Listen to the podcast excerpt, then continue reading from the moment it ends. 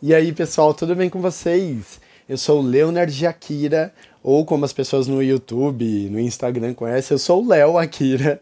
E sejam bem-vindos para mais um podcast com K, ok? Estou muito feliz de estar aqui com você mais uma semana. E não vou mentir que cada dia que passa está ficando cada vez mais fácil, mais gostoso fazer esse podcast. É muito interessante estar aí dentro do seu ouvido e tendo você como companhia, né? Porque algumas pessoas falam, tipo, cara, é muito gostoso, parece que eu estou conversando com um amigo.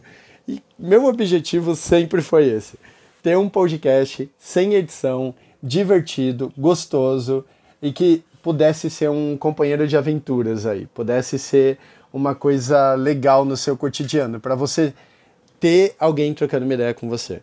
Hoje eu quero falar uma coisa para você que eu achei muito legal comentar, que é eu queria compartilhar com você um pouco sobre minha paternidade, tá?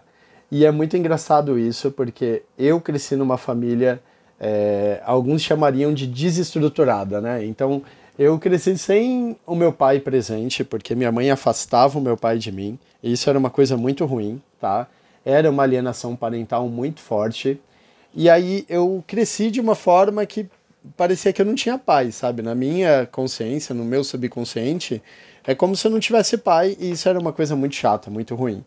E hoje eu percebo que eu não gostei disso. Eu não gostei de, de não ter o meu pai sempre presente ali comigo. E é uma das coisas que hoje eu tenho na minha consciência que é essencial. É essencial você crescer com seu pai, é essencial você ter ali a presença é, de. Como que eu posso falar? A presença, assim, de uma referência, uma referência paterna eu cresci sem um referencial, eu cresci sem o meu pai ali comigo, né? Então isso foi uma coisa meio triste. E eu nunca quis ser pai, acho que é porque eu imaginei que talvez eu também fosse seria um pai omisso, ou não seria um pai presente, não seria um pai legal. E aí eu vim trazer aqui para você que tipo, isso é pura mentira. Porque isso na verdade são traumas, né? A gente tem um trauma por não ter tido o pai presente ali, você acaba carregando essa bagagem que na maior parte das vezes nem é sua, sacou? Tipo, cara, é, seu pai não estava presente ali, sua mãe não deixava, e toda essa história ela tende a se repetir porque você vai levando para frente os traumas que você tem, né? Você vai levando adiante esses medos e provavelmente, se por acidente eu tivesse tido meu filho, eu também deixaria ele levar esses traumas adiante.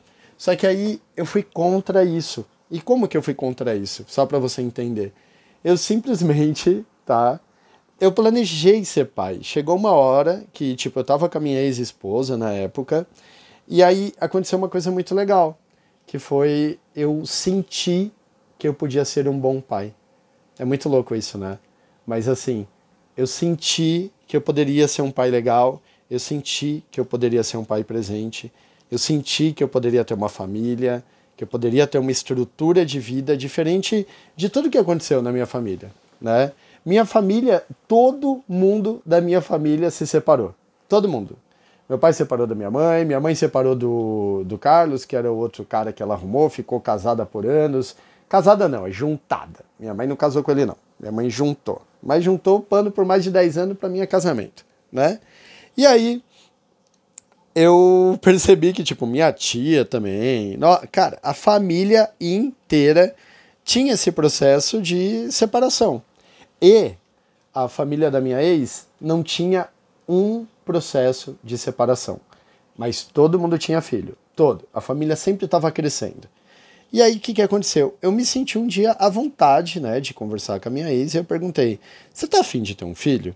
E eu perguntei isso, olha que incrível, porque eu já tinha feito várias viagens, né? Eu queria muito viajar para fora do Brasil, então eu fui para os Estados Unidos, eu fui para o Chile, eu fui para a Argentina, eu fui para Machu Picchu. Então eu fiz muitas viagens, muitas viagens que eu sempre quis fazer. Então, uma das viagens, por exemplo, eu conheci Miami. E não é porque eu queria, porque eu estava querendo ir para Orlando e tipo vou descer em Miami. E aí eu conheci Miami, foi muito legal certo? Então, assim, uma das coisas que eu acho interessante é que eu cumpri algumas metas de vida, como viagens e tudo mais, E isso me deu confiança de conversar com a minha ex para a gente decidir ter um filho. E aí eu tive um planejamento, né?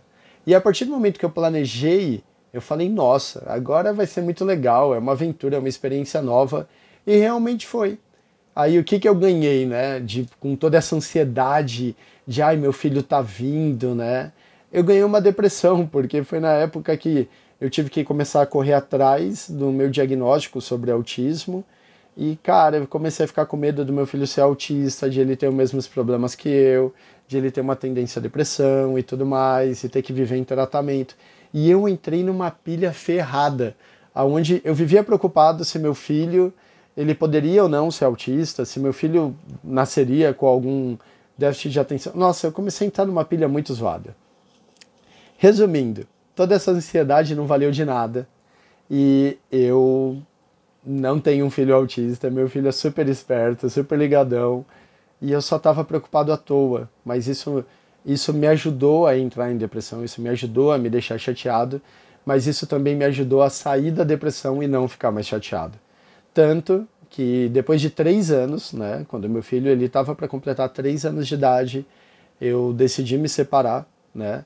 Eu tomei essa decisão porque eu senti que eu estava num relacionamento que já não estava mais legal, é, não estava bacana. Não quero me aprofundar nesse assunto, nem falar a respeito.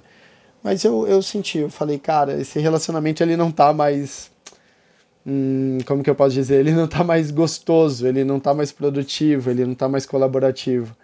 E aí eu decidi terminar.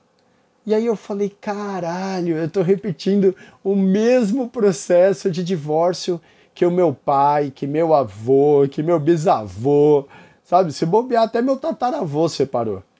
Mas aí eu falei, nossa, eu tô repetindo, que mancada, será que eu devo realmente fazer isso? E aí eu descobri que, cara, você tá numa relação abusiva, ou você não tá feliz, ou é uma relação que não tá sendo boa para você, você tem que terminar isso. Não é o casamento, ele é um contrato, tal. Só que a sua vida não depende disso. A sua vida depende de você estar tá bem. E aí a primeira coisa que eu pensei foi no meu filho. Eu estava pensando em mim, mas sempre que eu pensava em mim, ele vinha sempre na frente e todas as decisões a partir daquele momento eu falei que seriam para ele. Abreviando, hoje eu moro a quatro minutos do meu filho. Então, assim, é muito engraçado isso, porque eu moro em São Paulo. Então, todos os lugares que eu poderia morar seriam 20, 30 minutos do meu filho. Né? E isso é muito longe. Principalmente se eu quisesse pegar ele na escola, se eu quisesse é, ter um máximo de tempo útil com ele numa visita. E aí eu moro a quatro minutos do meu filho. Eu moro muito pertinho do meu filho. Muito. E essa foi uma das atitudes que eu tomei. E outra atitude que eu tomei foi ser presente na vida do meu filho. Hoje, por exemplo, segunda-feira, eu acabei de ligar e acabei de conversar com meu filho. E eu faço ligação de vídeo, fico ali 10, 15, às vezes até 20 minutos com ele numa ligação de vídeo, aonde ele fica me mostrando os brinquedos. Às vezes ele para e vai assistir televisão e eu tô ali na tela só olhando ele assistindo televisão. Mas ele, às vezes, olha a TV, aí ele olha para mim e é engraçado que ele fala, tipo, ah, meu pai tá aqui, ele tá presente, eu tô falando com ele, ele tá comigo. E isso é muito importante, cara. Então, assim, você pode separar do que você quiser. Você pode separar, por exemplo, de uma esposa. Mas a dica que eu dou é não separe do seu filho, sabe? Você pode separar do marido, mas não separe do seu filho, né? Os filhos são algo muito importante, gente. E aí, hoje, eu tenho isso de ligar para o meu filho toda segunda-feira para falar com ele, e por enquanto, toda quarta e quinta-feira, eu pego meu filho na escola, ele vem ficar comigo, ele toma banho, eu dou janta, a gente brinca um pouquinho, bem pouquinho, porque é pouco tempo que a gente fica junto ali. Acho que, ó, 5 e meia, 6 e meia, 7 e meia, 8 e meia. Eu tenho 3 horas para ficar com ele. 15 minutos dessas 3 horas aí, eu tô dentro do carro, indo buscar ele na escola ou pegando o carro na garagem para levar ele para casa da mamãe.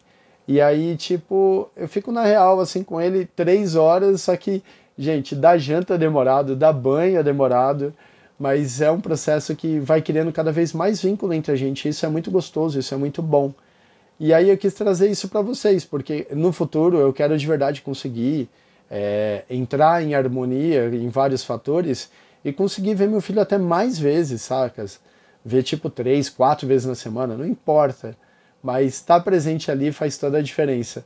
E eu fico muito feliz com isso. E eu quis trazer isso para vocês. Essa experiência aí de um pai que, por mais que se separou, tá sempre ali coladinho no filho. Certo? Então espero que você tenha gostado desse podcast. E de verdade, compartilha com alguém que você gosta. Isso ajuda o podcast a crescer cada vez mais e vai me motivando a continuar com esse projeto. Tá bom? Então, ó, te desejo uma boa semana e luz. Tchau, tchau.